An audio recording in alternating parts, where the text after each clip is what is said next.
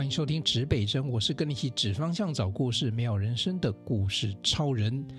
故事超人又来到故事超人跟自己对话的时候哈。上一集我们跟大家介绍了，就是。创作一个属于你的声音日记，跟自己内心的那个角落对话的一种方式，其实就是自己成为一个自己的 podcast，不用管有没有人听。当然，如果世界上有人听，那你就是成为世界上的 podcast 啊。好，呃，这一集呢要来跟大家分享一个呃呃最近的一个收获了哦。最近的收获是什么呢？呃，可能各位在我的呃粉砖黄瑞仁的好故事超能力，跟我的个人脸书黄瑞仁里面也有看到，就是说我最近有分享了一个跟一个作家叫做艾瑞克。那艾瑞克是谁呢？你如果去查最近的这个畅销书排行榜哦，从去年前年他的第一本书叫做《内在原力》，一直到现在二二月这个上架的这个叫做《原力效应》哦。其实你如果看这本书，我先讲我第一次看到这本书的感觉哈。这本书其实你去看封面设计，你以为那是一个翻译书。哦，因为底下还有英文哦，一段英文啊、哦。然后呢，这个艾瑞克呢，就是作者又叫艾瑞克，你听起来 Eric，然后看起来这是国外是是国外的来翻翻译书嘛哦。所以有时候你就看到这应该是很硬的书吧哦，然后应该是就教你那个什么心灵鸡汤，然后怎么内心强大什么时候，然后那个方法论啊什么之类，就是你可以想象书大概长这个样子。好，那我原原本也是这样子哈。哦但是呢，就是说，正好之前，呃，我想一下，那个缘分是什么？哈，缘分应该是诗慧，诗慧有跟艾瑞克有了接触，哈。然后，其实最重要的缘分是艾瑞克，他其实做这个书的分享会的时候，他全省有办好几场的演讲活动。那正好前一阵子有一场在台大集思会议中心，哈。如果你去过台大集思会议中心，就知道那个场地有多大，那千人的场地，那这个场次是爆满。然后现场呢，邀了好像十几位的作家到现场，也都知名作家哦，包含很多的器官讲师啊，哦，比如说这个宪哥谢文宪呐，比如说欧阳立中老师啊，呃，很多啦，我现在一时念不出来哈、哦。我说哇塞，这个我第一次看人家办演讲，把它搞成演唱会的。你知道那演唱会又有邀请来宾，然后全场很嗨，然后那个气氛，我说这真的不简单呢。那时候我也只有透过这个脸书看到这个艾瑞克他的一些分享。那当然，我很早以前我就去下载了艾瑞克的电子书，然后没想到艾大因为听到哦，我们都称为艾瑞克为艾大哈，艾大因为听到这个诗会哈，诗会就很棒啊，这是很棒的业务人才哦。这个我跟他合作超骄傲的，为什么？因为他会开发很多新的业务哦。他就去问艾瑞克说：“我们那个指北针小小的啊，你愿不愿意来呃这个接受我们的访谈？”哈、我跟你讲，艾瑞克答应了。然后所以说好感动哦，为什么人家在我们这个只是一个简单邀约？我讲实在话，有很多所谓的大牌的讲师啊，大牌的作家啦。你名不见经传，你去邀请他，可能人家根本一点都不想你。我讲实在话，就算你名见经传，人家也不见得要答应，因为人家有自己的时程规划。所以你想看这个，这个你要替他想，同理心想哦，不是他们不答应了。你很有名啊，全台湾一百个人都去找你，你时间是有一半段时间都分给大家吗？不可能嘛。所以他们要有取舍哦，这个我都能够认同。所以如果我们去找人家来，人家。不来，我觉得也没关系，因为这个缘分还没到啦。然后也不是我们好或不好，纯粹就是人家时间安排，我都会这样想哦。好啊，结果是会去邀。然后呢，艾瑞克真的还说：“哎，瑞仁，我寄两本书哈，一本给你，一本给诗慧。”他寄了他的书，上面他亲笔签名的书给我。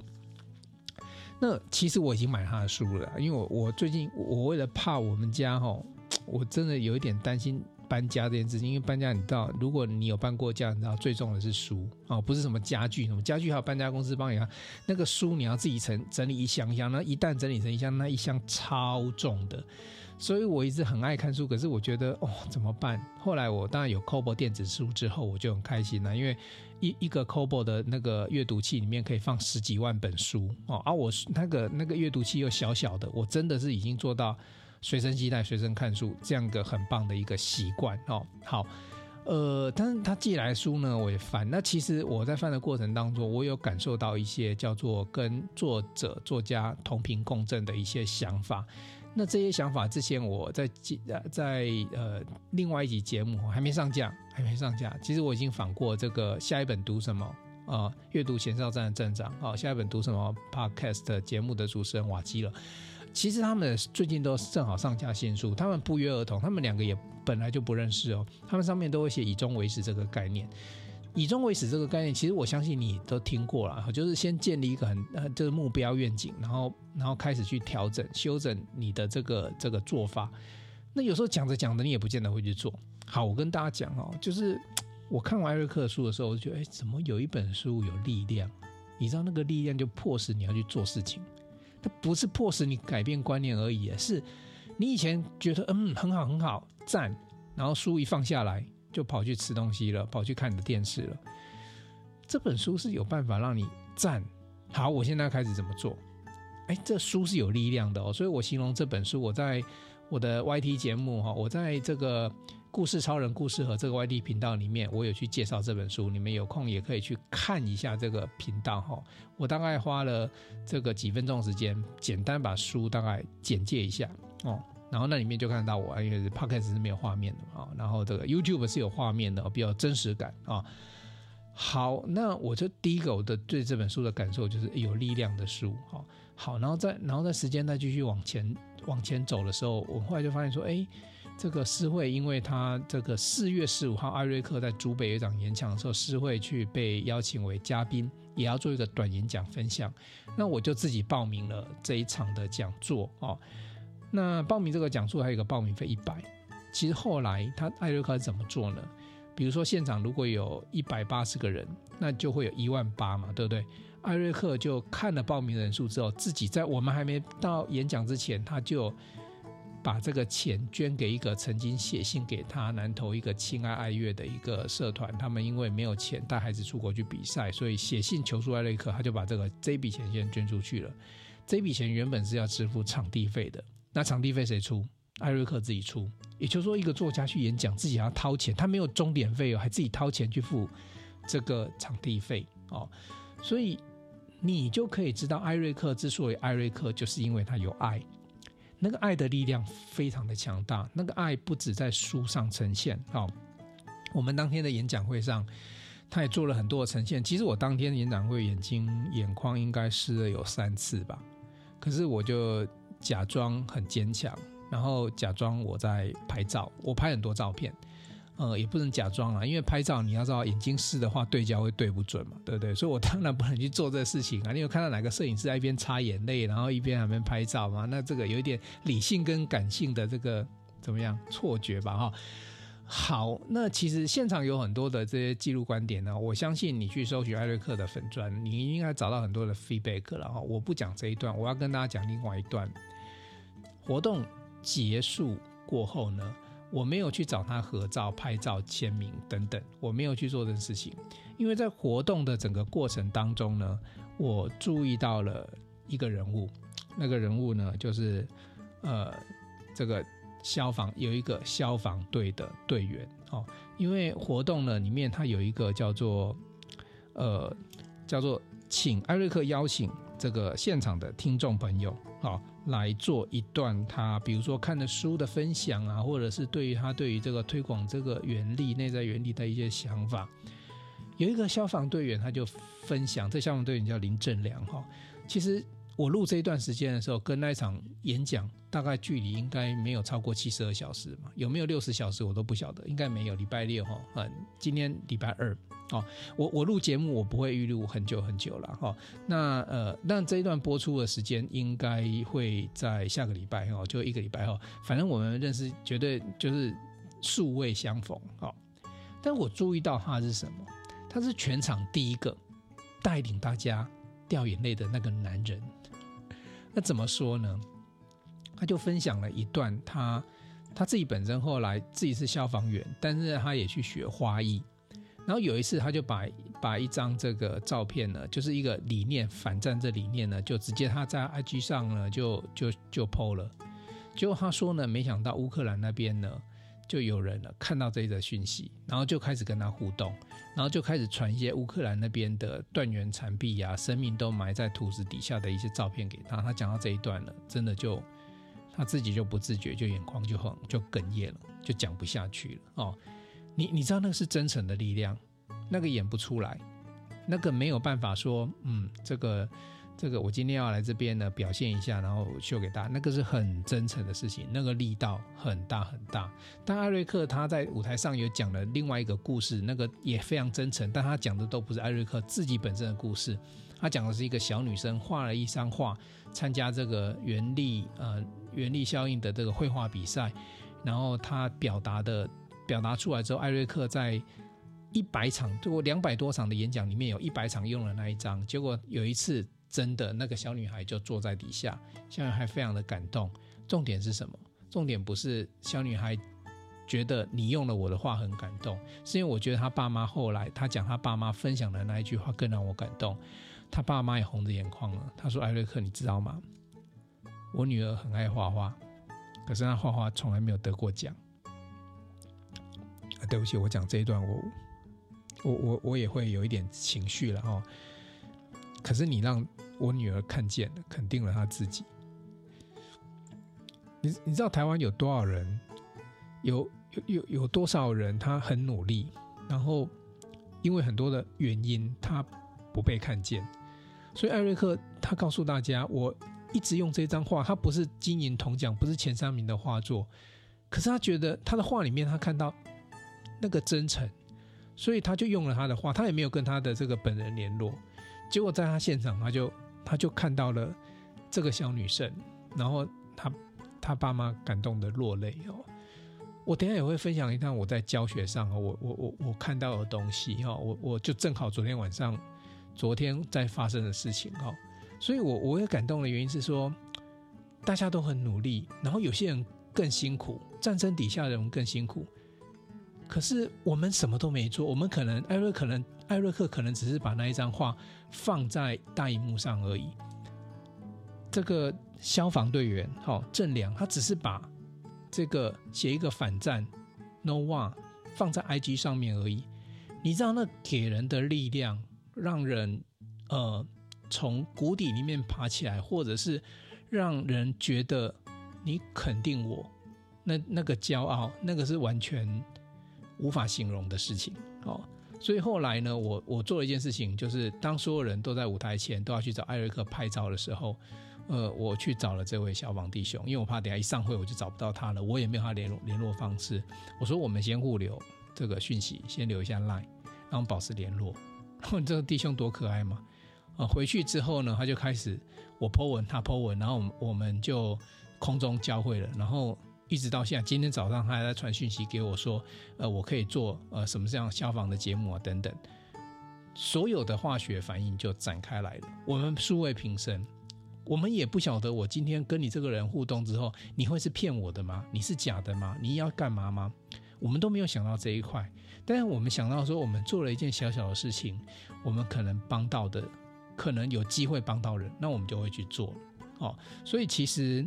我不讲，我不去讲原力效应里面的效应是什么。比如说他讲这个以终为始啊，以终为始时间表啊，一人公司啊，然后你要有这个有这个自己是自己的行销长，自己自己的财务长啊，那个概念里面讲很多这个东西。书你可以自己拿起来看。可是我要讲的是，因为书的力量，或者是说作者演讲的力量，它所带动出来的的那个感动是不一样的。然后那个感动会让你化为行动哦。呃，里面更妙的是。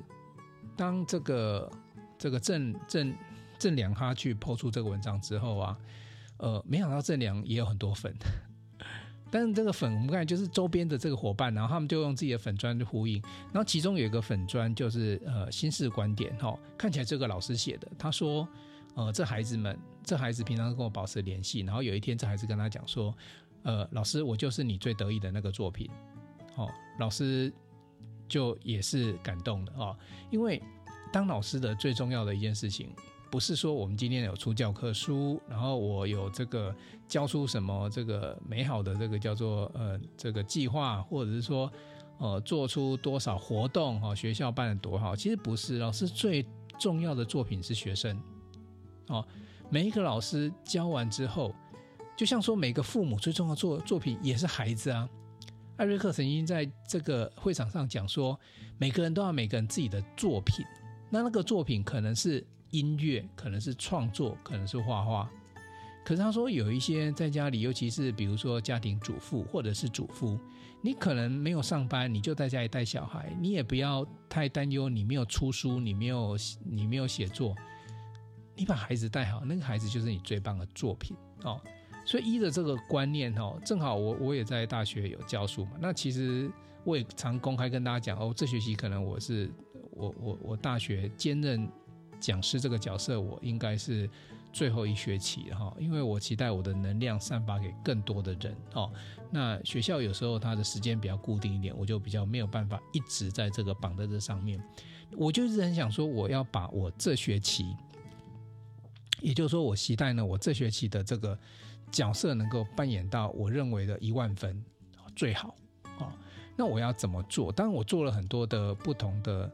的变化，然后那其实也以往，比如说游戏化教学，我本来就有在做嘛，哦，然后比如说我怎么样，我这次比如说我导入一些，哎，我跟你讲，我我们上课没没有什么钱哦，你不要以为啊，大学教书哦，你钱也不少，所以你去做这件事情没有，我讲出来我都我不好意思讲出来，讲出来你会笑，那什么钟点费啊，啊，但我不说学校不给我们很多钟点，因为这是规定了，这个学校也没办法，啊，我们去教，我们本来就不是在乎这钟点费了，我们。我去教，我只是觉得说，这就是我一种社会回馈的方式，把我会的哦，因为学校有时候可能呃都是学校老师嘛，那如果有产业的老师能够进到学校，那学生会看到不同的世界，而且我也可以用不同的教法，我至少我没有什么教师升等啊，什么教师评鉴啊这种这种奇奇怪怪的事情嘛，所以我就可以很放得开去做哦，那。我这学期我讲实在话，我也很幸运的遇到一个班级，这个班级的学生数也不多，它是一个毕业班哦，然后二十几个，那我就开始就按照按部就班。那我我前呃前一个礼拜是期中考，我出了几个题目，我的题目的来源不是从教科书，我的题目来源是从指北针的。如果你在听的话，EP 一五一跟一五三访的格朗集团的 James 跟 Levi's。这两位创办人，然后去谈他们的美食餐饮集团的一些理念哦。呃，因为我觉得我在访他们过程当中，我看到很多在管理上面的一些思维，呃呃，也包含新思维。所以，甚至于在我们在学管理的过程当中，这其实都是个案研讨、个案研究其中的一个，可以是其中的一个个案哦。那我自己也从他们的跟他们的声音对话里面啊，去抽丝剥茧。人家到现在呃能够这么成功，营业额可以很高，店面呢，你你比如说斑马红仓库，你没有事先预定也没位置，这样子的一个已经是排队店这样的一个状态。现在比较没有人排队啊，因为现在预约嘛，你排队就是网络网络排队嘛，啊你网络没预约到，可能现场就要等很久哈。好，我也去想说，哎，那他们这样子的一个的真正实务上成功的经验。甚至也或许也有失败的经验，怎么怎么样给学生哦？所以我跟你讲，我考题出很简单。第一个考试前要先去听这两集。你知道有时候叫学生去看书，他们很痛苦哦。看影片呢也很花时间，那你就去听。其实我我不预期会很多人听，就是我本来想说。预应该讲说我，我我我期望值哈，我我最好我们当老师的期望值不要定太高了，你定太高，到时候自己会受伤，自己会失望。所以我想说啊，有人听这样就好，那你可以写作这样就好了。其实我从后台流量观察出来，这两集流量非常高，我就知道，嗯，这些兔崽子们真的有去听哦，真的有去听。然后呢，我收集到的那个考卷哦，其实我后来回来没有马上改，我是我到昨天哦，到昨昨天白天我才去改，那我晚上要发。那我改考卷其实很快哈，很快，原因是因为我的题目很活。比如说，呃，我请你去思考一下一个一个亲子餐厅的新菜单的开发步骤，然后你可以去听听别人说了什么，自己也可以去搜寻资料。比如说，我请大家，我还是有一些学术的东西哦，不是都是很简单的哦。比如说，我请大家呢，因为我教大家叫做成长曲线 S curve。那请大家呢用 S curve 去描述这个格朗集团整个成长的过程哦，就题目都类似这样子哈。然后还还有还有一题是从 S 曲幅里面再延伸出来，我请大家去画自己的生命成长曲线。你从你从你呱呱落地到现在，甚至于未来，你怎么样运用这个 S 曲幅去描述你自己？其实我其实这两题分数不多，因为它不是正规的题目。如果分数太高，我觉得可能我有被申诉的可能哈。而且我那个满分不是一百分哦，我满分是一百一百二十分，哦，也就是说，这种其实额外加分题，但我都抗入我的的考题的计分里面哦。呃，当然也有一题是，呃，你在这课堂上你的收获是什么？写出三点，哦，所以我要知道说他们到底在这半学期以来，哦，其实半学期后面其实我们这毕业班呢也没多久了，就马上要结束了啊，所以我想知道说他得到什么。那这个考卷呢，昨天收过来的时候呢，我就一边改，然后我就一边哭，因为好了，我跟那个消防员哦，那个郑良，那个郑良其实在描述这个。他去给乌克兰这个感动事情的时候，他哽咽嘛，我也哽咽，我改考卷我也哽咽，为什么？前面那几题当然比较理性的东西去分析的东西，我大概不会有这个情绪了哈。当我问，当我去这个看他们的这个成长曲线的时候，我都觉得这些孩子们走过来的路真的都很辛苦。他们其实嗯。因为他们是进修部嘛，哦，那进修部就白天工作，晚上念书嘛。哎，你白天工作到六七点，有些人来的时间很晚，因为他加班。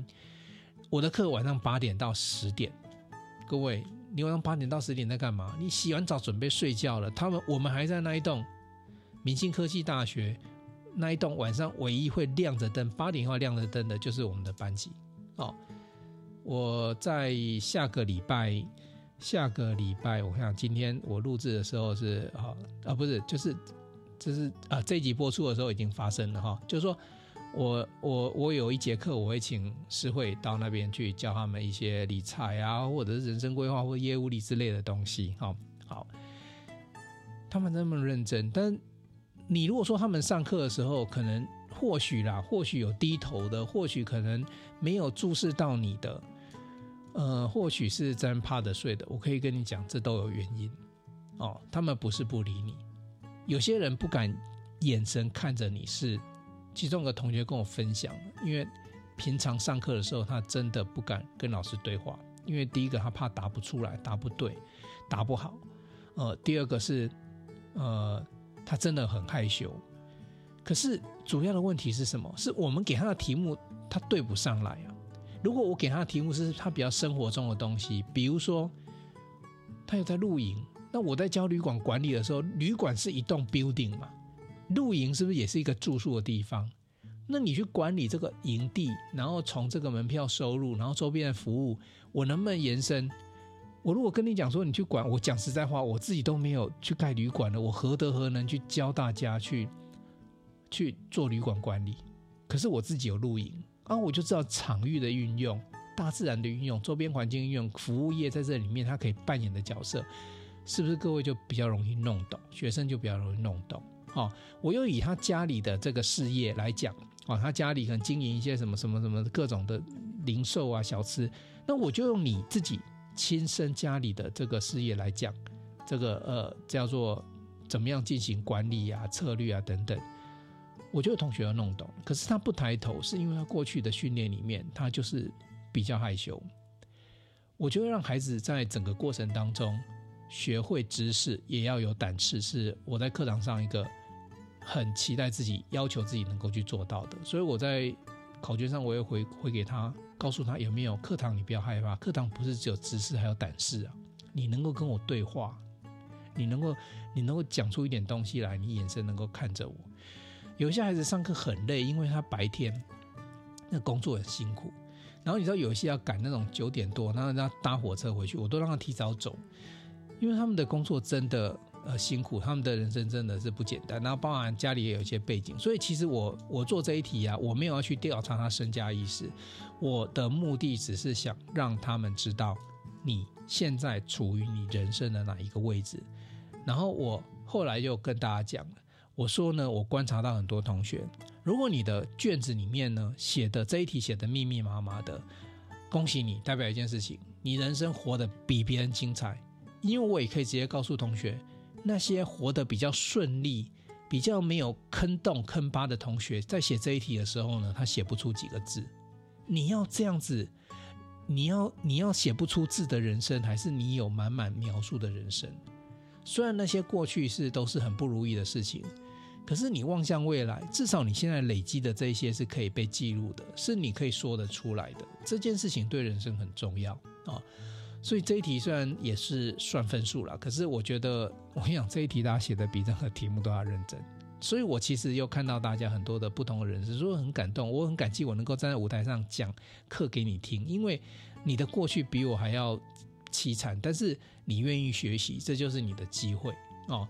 呃，最后打分数的时候，我迟疑了一下，虽然每一题都有什么三十分啊、十分这样规划，结果我问我自己哈、我现在到底这个分数给孩子是什么意义？我今天也可以说啊，你这一答不好，你就扣个十分、二十分。然后你做出来的时候，按照正常常态分布，哈，九十分、八十分的比较少啊，七十分、六十分比较多，然后有一几个不及格，概念上分数都这样子嘛。呃，这次我的做法很特别，尤其他们是大四啊，大四我才敢这样做。我大一我这样做，我被其他老师打死哈。我跟你讲，所有考卷的总分加起来两千一百六十分，哦。我有收到考卷里面二十个一百分，两个八十分，两个零分。好，我先跟大家解释一下为什么是这样分布。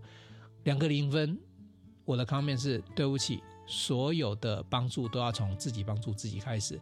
如果你连考试不出席，你不帮助自己，我也帮不了你。对不起，你没有分就是没有分。我不会说哦，老师很大爱哦，然后这两个同学可能想象他的手没有，因为你连你的困难在哪里，你都没有过来跟我讲。好，那有谁过来跟我讲了？老师，我真的我下礼拜叭叭叭各种原因，哦，我真的不能来。那其实也不多，就两位同学，我就开放他同时线上补考，也就是说。我发下考卷的同时，这两位同学在家里自己的 email 信箱也同时收到考题了，是跟同学同步是公平的。可是我们也没差，我们 open book 其实没什么差哈。所以你在家里写，请在几点几分以前回传给我。你不管你写的再精彩，你就是同这个你那个成绩的八折，这个很公平吧？因为你没来考嘛，啊，你们那些来来考的傻子没有，他们辛苦嘛。好，剩下来二十个同学，每一个同学。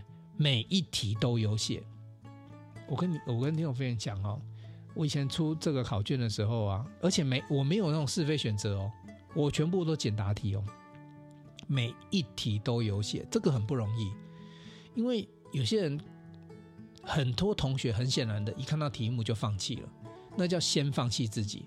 其实我告诉大家，也不是一开始大家就每一题都有写了，因为我在交卷的时候啊，我会看他们的卷子。如果是空白的，我会鼓励他，你你想思考一下，老师，我真的不晓得，我真的还没有时间把你那个那个 podcast 听完，我真的不知道里面什么。我说，哎，那你餐厅你总去过吧？什么是美食你总知道吧？以这个题目的属性，假设我把这个格朗集团这四个字盖掉，你能不能写？老师，我可以写，就去写吧。后来发给同学，我觉得他写的很好啊。发考卷我就说，老师有把你这题打叉吗？没有啊，啊，你为什么不写？所以其实我是要告诉同学，你不要遇到困难你就停住了，你转个弯，然后态度是最重要的。你没有写，我跟你讲那一题三十分，老师就是画个叉，我不会给你任何分数，因为你没有写字嘛。可是你有写了，而且写的还不差，我为什么不给你成绩？好，我给这个二十个一百分最大的原因是因为我当天有调查，请问你大一到大四，你没拿过一百分的举手。几乎全部，懂吗？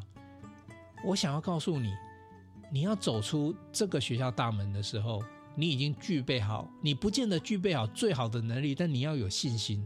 所以，我在这个爱他的那个贴文里面，我是这样写的：我这一百分是给你找到你自己真正一百分的那个信心。所以我给你一个一百分，是我可以给你的。你可能自己考不到一百分，但我可以做什么？你考不到一百分，但我可以给你一百分，因为这是一个老师的权利。没关系，你学校任何老师，你要 challenge 我欢迎，因为我们做某些事情，其实也会被老师叫做讨厌嘛。那所以我们就同时要有被讨厌的勇气嘛。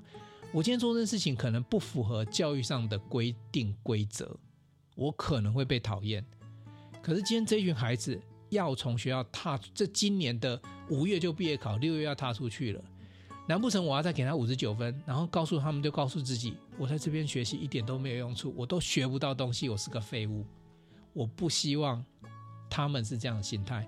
我告诉你，你在这里，你只要上课，你用点心嘛。我上课的时候，他们都会抢答举手嘛，都讲得很好啊，每一个答案都比正确还要正确啊。所以他们没有不好。那、啊、是谁不好？没有人不好。要好就是每个人都要去去成就他。那如果不好，是每个人都有责任，教育也有责任，体系也有责任，老师也有责任，同学自己更要负担最大的责任。所以我用这个方法，二十个一百分。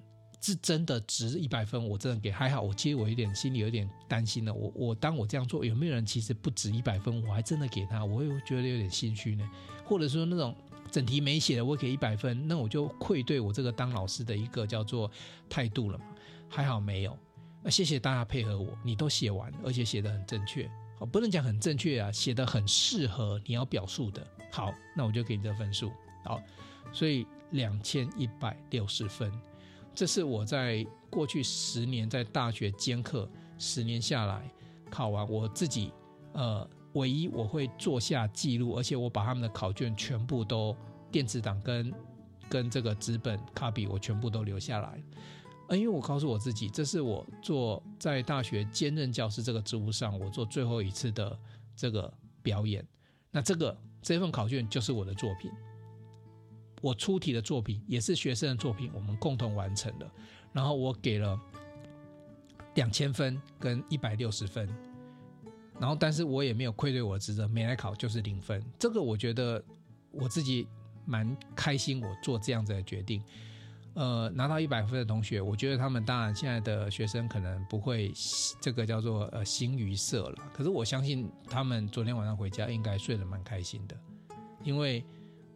证实了一件事情，你只要有努力就有机会。那个一百分可能不是真的学术上真正的一百分，但我要告诉他们，你是有能力拿到一百分的。你只要有这个这一张一百分，你最好以后这个回去就裱框起来了，因为拿到一百分没几张哈。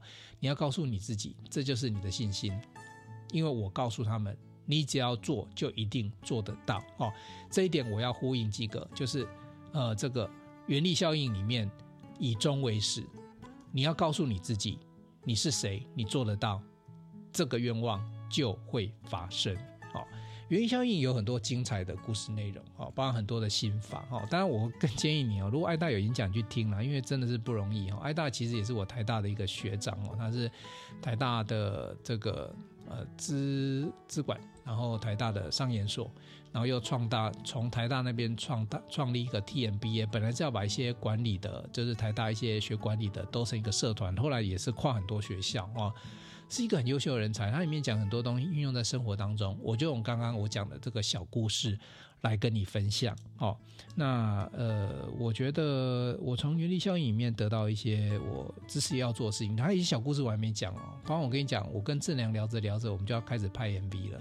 跟正良聊着聊着，我们要开始组织一个新节目。哎，这个其实真的很难很难，你很难去想象，哎，他为什么会这样发生？在一个，在一个呃演讲场合，如果我没有去 take 他的几张照片，如果他没有举手，或者他举手没有被爱大发现，这一切都不会发生。哦，所以很妙。但是你有去做了，一步一步来，它就真的一步一步，而且发生的速度呢会比你快哈。我在给艾大那个留言里面我说啊，呃，这个天哪！原力真的可以当饭吃吗？因为我昨天处理这些事情，处理完之后下午三点，我才知道那时候是下午三点，因为我太多事情同步在进行。然后我想说下午三点正常我也会饿啊，我也没有我会饿，所以我下一个 comment 说：哎，原力是真的可以当饭吃吗？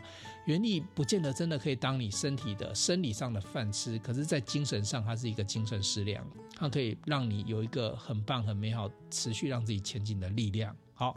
好，这一集就先分享到这里哈。那也先跟大家预告了，我们其实我们的原力效应作者艾瑞克，我们的 Podcast 的节目的访谈已经也做完了，就即将会在后面就排播。所以锁定这个指北针，还有我现在呃，以前我都很害羞告诉大家这件事情，但我现在呢，就我觉得我也要受到这个原理支持，要告诉大家，我就是很棒，指北针就是很棒的节目，你还不赶快分享给你的同学，跟跟你的朋友，我这边都满满的能量，所以如果你听了你觉得很开心。呃，拜托你把这个节目的连接啊给大家，然后请大家去订阅，然后让大家你不用每一集都听，但至少有订阅，你就有机会接触到属于你、适合你的那一集。或许那一集节目不是我，是因为来宾的分享，或者是我跟社会某一些观点，可能有机会改变到你，或者是助你成长。这样子，我们就会互相帮助大家，让这个社会上更美好。断西北指方向，找故事，真人真。指北针与你美好你我人生，我们下一集见，拜拜。想与故事超人分享你的心情吗？来信请寄到新竹县竹北市高铁东二路六号五楼，指北针故事超人收。我们将在节目中找时间回复您的信件。详细的地址资讯，请参考节目资讯页。